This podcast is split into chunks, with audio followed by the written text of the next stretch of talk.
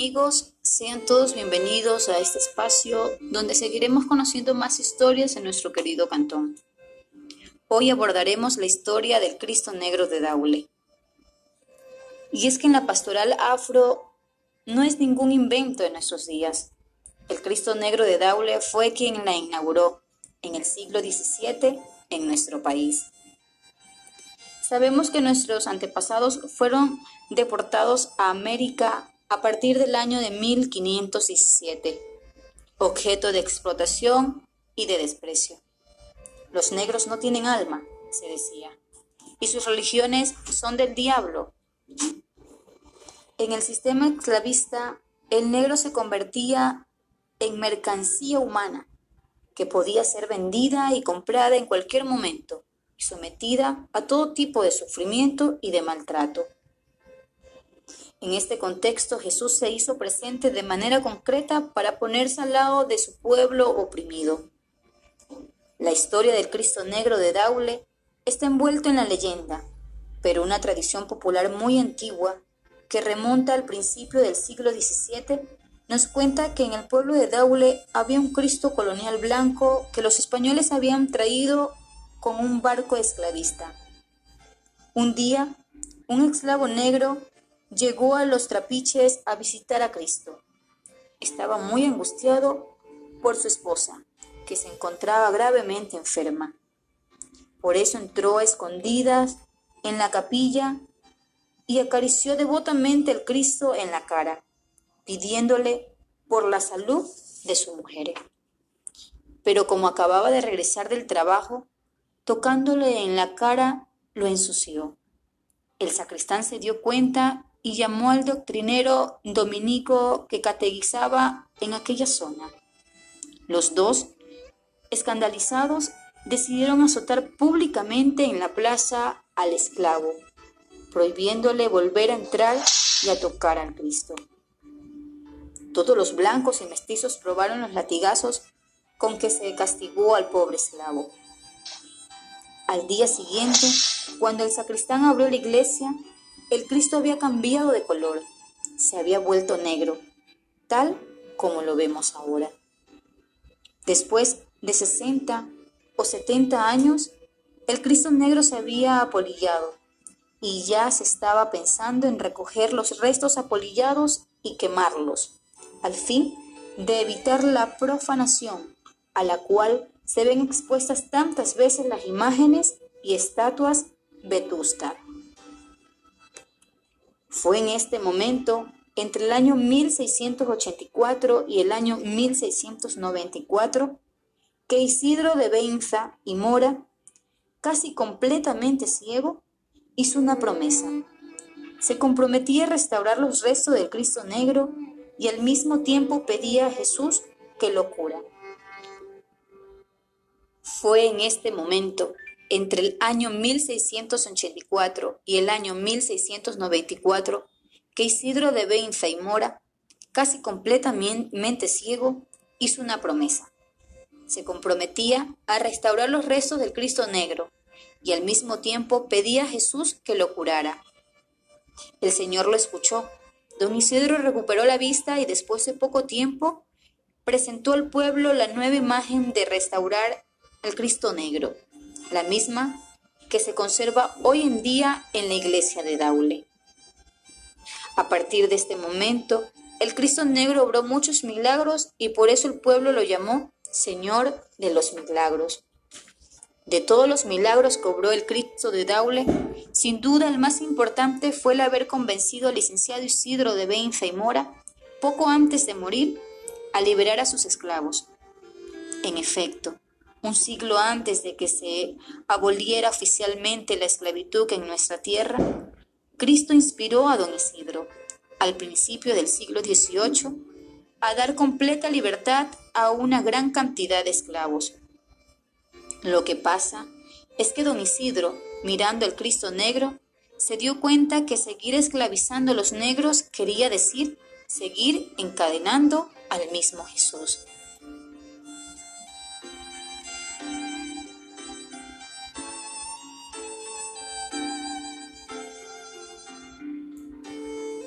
Y eso no podía hacerlo. Jesús lo había liberado de la ceguera, y la ceguera más grande es la esclavitud. El no darse cuenta de que somos todos hermanos. El verdadero milagro que quiere obrar el Cristo negro de Daule entonces, hoy como ayer, es abrir nuestros ojos, hacernos ver la realidad con la mirada de Dios, empujarnos a ir en contra de la mentalidad esclavista y racista y hacernos agentes de justicia y libertad para todos. Cuando descubrió que Cristo se había hecho negro, la primera cosa que pensó el sacristán era que algún esclavo lo había pintado. Por eso intentaron limpiar a Cristo, para que volviera blanco. Pero mientras más lo limpiaban, más negro se hacía. Al final, también el sacristán tuvo que rendirse. Cristo es negro, su color es el color de los oprimidos, asumiendo el color de los esclavos. En efecto, Jesús quiso decirnos que lo que se hace al negro y a todos los oprimidos se le hace a él mismo. Es interesante notar que el Cristo negro de Daule tiene los pies bien hinchados, llenos de callos, como de una persona que ha caminado durante mucho tiempo sin zapatos. Así eran los pies de muchos esclavos.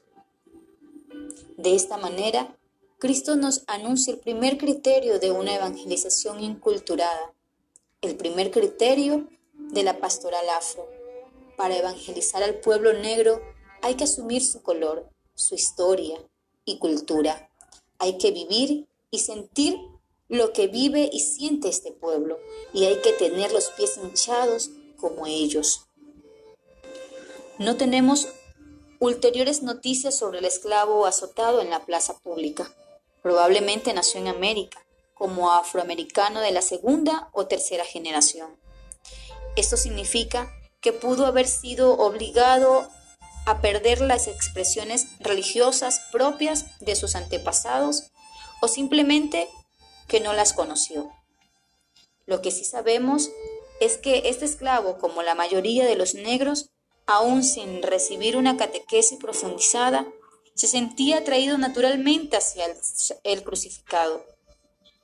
Los blancos no querían que los esclavos tocasen al Cristo, pero los esclavos reconocían en aquel Jesús azotado, maltratado, clavado a la cruz y sangrando con dolor una persona muy cercana y muy parecida a ellos. No sabemos si la esposa del esclavo recuperó su salud, pero sí sabemos que Jesús le dio al esclavo mucho más de lo que pedía. Le dio la certeza de que Dios no se olvida de los negros y que interviene en sus vidas para abrirles caminos de liberación.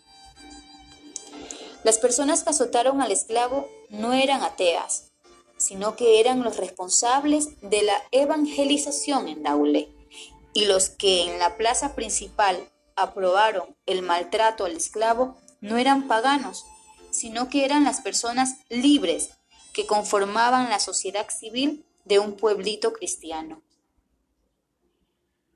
Interviniendo a favor del esclavo, Jesús quiso mostrar su compasión y su preocupación por la situación del pueblo negro en Ecuador, y quiso decirle a la iglesia y a la sociedad cristiana de aquel entonces que el Evangelio y el látigo son incompatibles y que la esclavitud no tiene derecho de ciudadanía en una sociedad que de verdad quiere poner en práctica la buena nueva.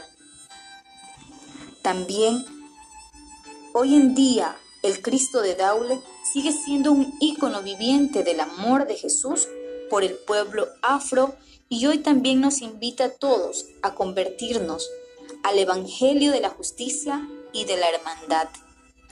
Como dice una oración popular al Cristo Negro, en tu cruz nos emanaste con tus dos brazos abiertos y en Daule nos enseñaste a rezar el Padre Nuestro.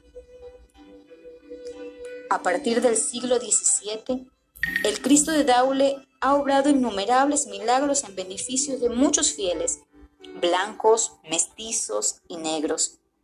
Estamos conscientes, entonces, que el Cristo negro no pertenece exclusivamente al pueblo afro, sino que es fuente de sanación y esperanza para todos.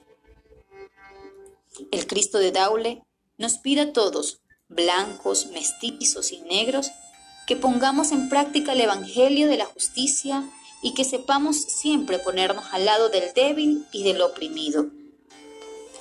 La praxis liberadora, que nace de un compromiso enraizado en la palabra, será de verdad fuente de esperanza para todo el pueblo de Dios. Proclamamos solemnemente al Cristo Negro de Daule, nuestro patrono, y nos comprometemos a llevar su mensaje a la Iglesia y a la sociedad ecuatoriana de hoy.